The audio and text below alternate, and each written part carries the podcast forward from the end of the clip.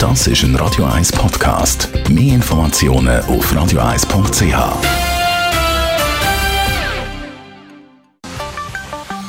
Der Finanzratgeber auf Radio 1 wird Ihnen präsentiert von der UBS.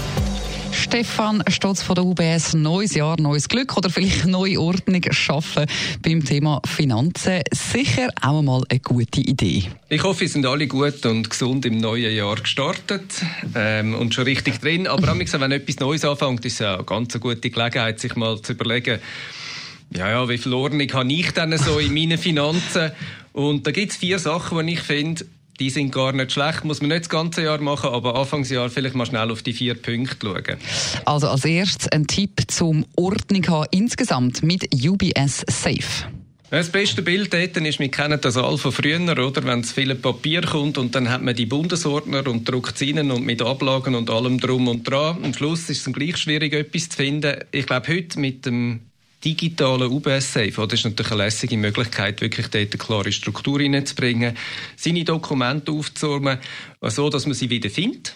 Ähm, was auch lässig ist, man kann natürlich äh, sehr gut auch Dokumente aufladen. Ich finde es immer noch eine gute Möglichkeit, vielleicht Kopien von seinen Ausweisen und Dokumenten dort zu haben. Dann hat man mhm. nämlich auch, wenn man das Telefon dabei hat, sicher auch die dabei. Ja, und äh, die Finanzen sollte man ja auch im Griff haben. Da gibt es auch eine gute Lösung. Ja, dann ist auch immer Anfangsjahr natürlich gut, wenn man ein Kontrolle hat, nicht nur was reinkommt, sondern genau. auch was rausgeht. Und äh, wenn man mehr Kontrolle will, äh, ja, darüber haben, was rausgeht, dann gibt es schon auch die Möglichkeit, sich natürlich ja, die eine oder andere Push-Nachricht, ein SMS oder ein E-Mail zu installieren wo einem dann auch äh, eine Information gibt, wenn entweder lässigerweise Geld reingekommen ist, aber bei den meisten ist es natürlich ganz gut, dass man sieht, ein bisschen, wie viel Geld ähm, wo angeht. Nächster Punkt ist der mühsame Stress mit dem Rechnungen zahlen oder eben, dass man da nichts vergisst. Ja, ich glaube, den meisten von uns passiert es immer wieder, dass man ein bisschen Stau bekommt, wenn es darum geht, Zahlungen zu erledigen. Und da gibt es sicher auch äh, die eine oder die andere äh, ja, Geschichte, wie man sich besser kann einrichten kann. Und das eine ist klar, das kennen wir schon lange, das sind Daueraufträge. Mhm. Ähm, Dauerauftrag, das kann sein, ja, für etwas, das ich regelmäßig muss zahlen muss. Es kann aber auch sein, zum Beispiel regelmäßig ja, von seinem Privatkonto auf Sparkonto ein bisschen Geld zu überweisen, damit man dann nicht Anfangsjahr, sondern Ende Jahr Freude hat, weil man im Verlauf von dem Jahr viel gespart hat.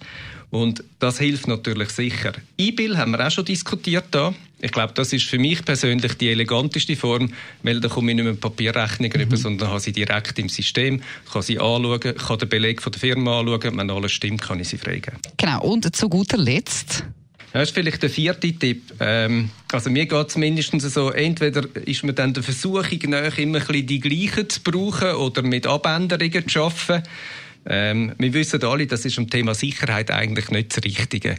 Ähm, eine gute Ordnung, die es gibt, ist im UBS Safe, hat es eine Lasche drin, wo Passwörter sind. Da kann man sich eigentlich wirklich auf dem höchsten Sicherheitsstandard alle die Passwörter eigentlich ja hinterlegen so, dass wenn man mal eins braucht, hat man wieder, wenn man das Telefon dabei hat, in die US Safe hineingehen und nachschauen, was das Passwort ist. Hilft mir extrem in meinem Alltag. Tönt sehr schlau. Vielen Dank, Stefan Stolz von der UBS, für die Tipps und Informationen.